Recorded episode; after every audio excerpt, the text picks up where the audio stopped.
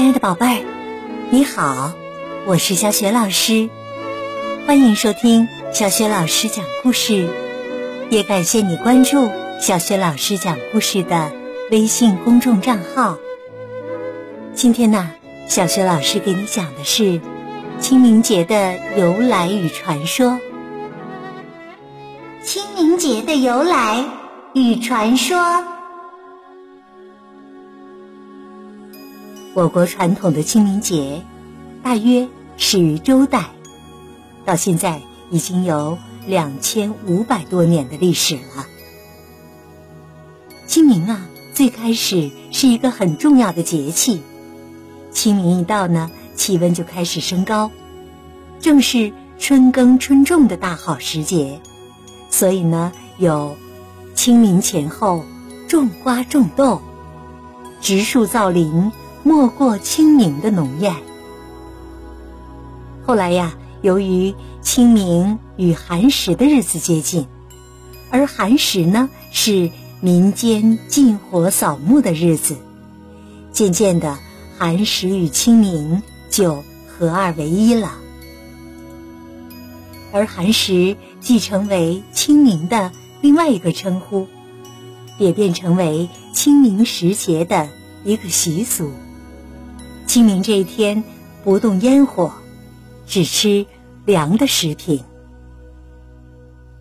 关于寒食啊，还有这样一个传说：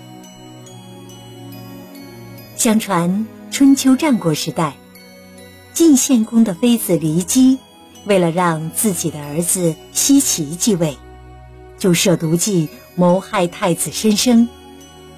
申生被迫自杀。他的弟弟重耳为了躲避祸害，流亡出走。在流亡期间啊，重耳受尽了屈辱。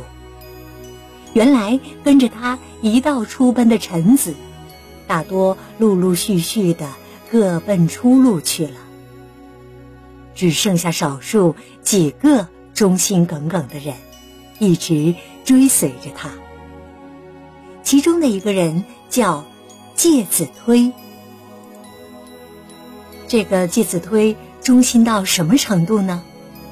据说呀，有一次重耳饿晕了过去，介子推为了救重耳，从自己的腿上割下了一块肉，用火烤熟了就送给重耳吃。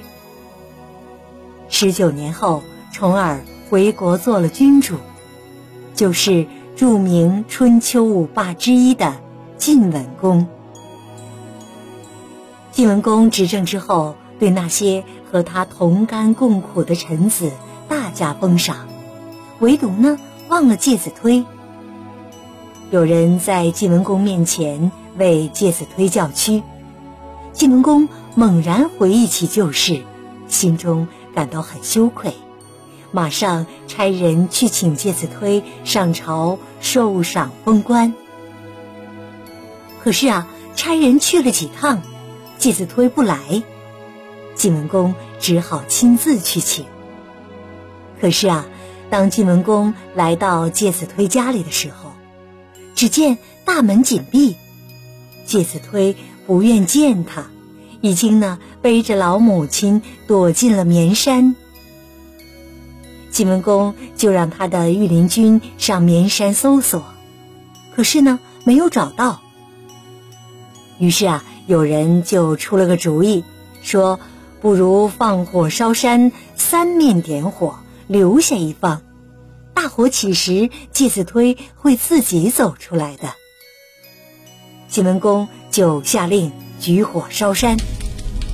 谁知道啊，大火烧了三天三夜，大火熄灭之后，终究不见介子推出来。上山一看呐。介子推母子俩抱着一棵烧焦的大柳树，已经死了。晋文公望着介子推的尸体，哭拜了一阵，然后安葬遗体。发现啊，介子推脊梁堵着个柳树的树洞，洞里好像有什么东西。掏出来一看，原来是片衣襟，上面。提了一首血诗：“割肉奉君尽丹心，但愿主公常清明。柳下做鬼终不见，强似伴君作谏臣。倘若主公心有我，忆我之时常自省。臣在九泉心无愧，勤政清明不清明。晋文公非常难过，他把血书藏到袖中，然后把介子推和他的母亲分别安葬在那棵烧焦的大柳树下。为了纪念介子推，晋文公下令把绵山改为界山，在山上建立祠堂，并把放火烧山的这一天定为寒食节，并且晓谕全国，每年这天禁忌烟火，只吃寒食。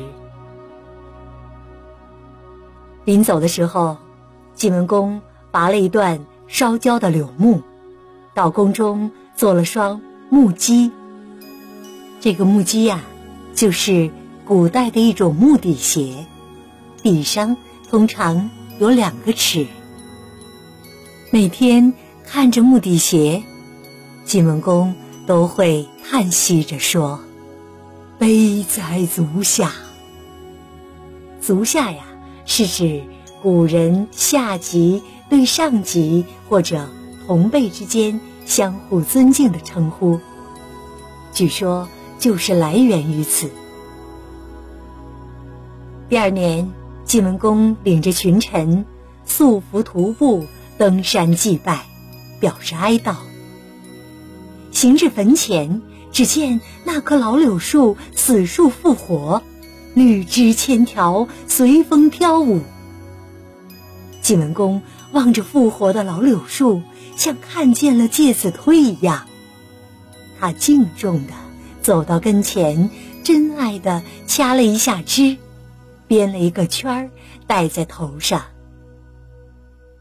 祭扫后，晋文公把复活的老柳树赐名为清明柳，又把这一天定为清明节。以后啊。晋文公常把血书带在身边，作为鞭策自己执政的座右铭。就像介子推希望的那样，晋文公勤政清明，励精图治，把国家治理得很好。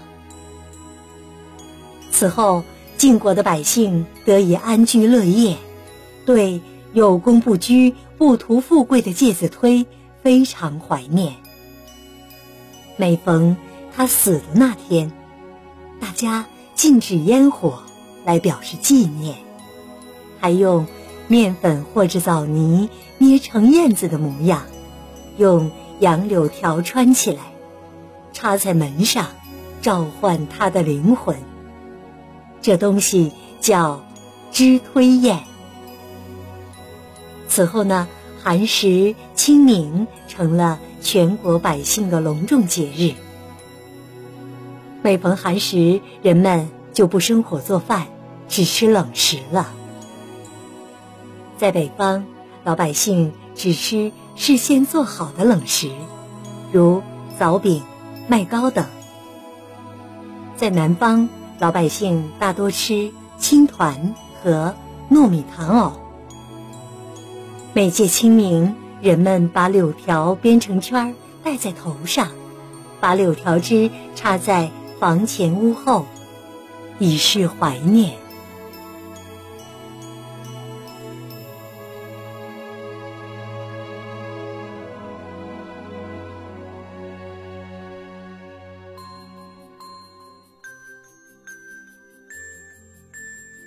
好了，亲爱的宝贝儿，刚刚啊，小学老师给你讲的是。清明节的由来。清明节呢，是我们中国传统的二十四节气之一。那么，除了清明节这个节气，你还知道哪些节气呢？欢迎你通过微信留言告诉小雪老师和其他的小伙伴。小雪老师的微信公众号是“小雪老师讲故事”，也欢迎宝爸宝妈来关注。微信平台上既有小雪老师每天更新的绘本故事，还有小学语文课文朗读、原创文章、丰富的活动。我的个人微信号。也在微信平台页面当中。好了，我们微信上见。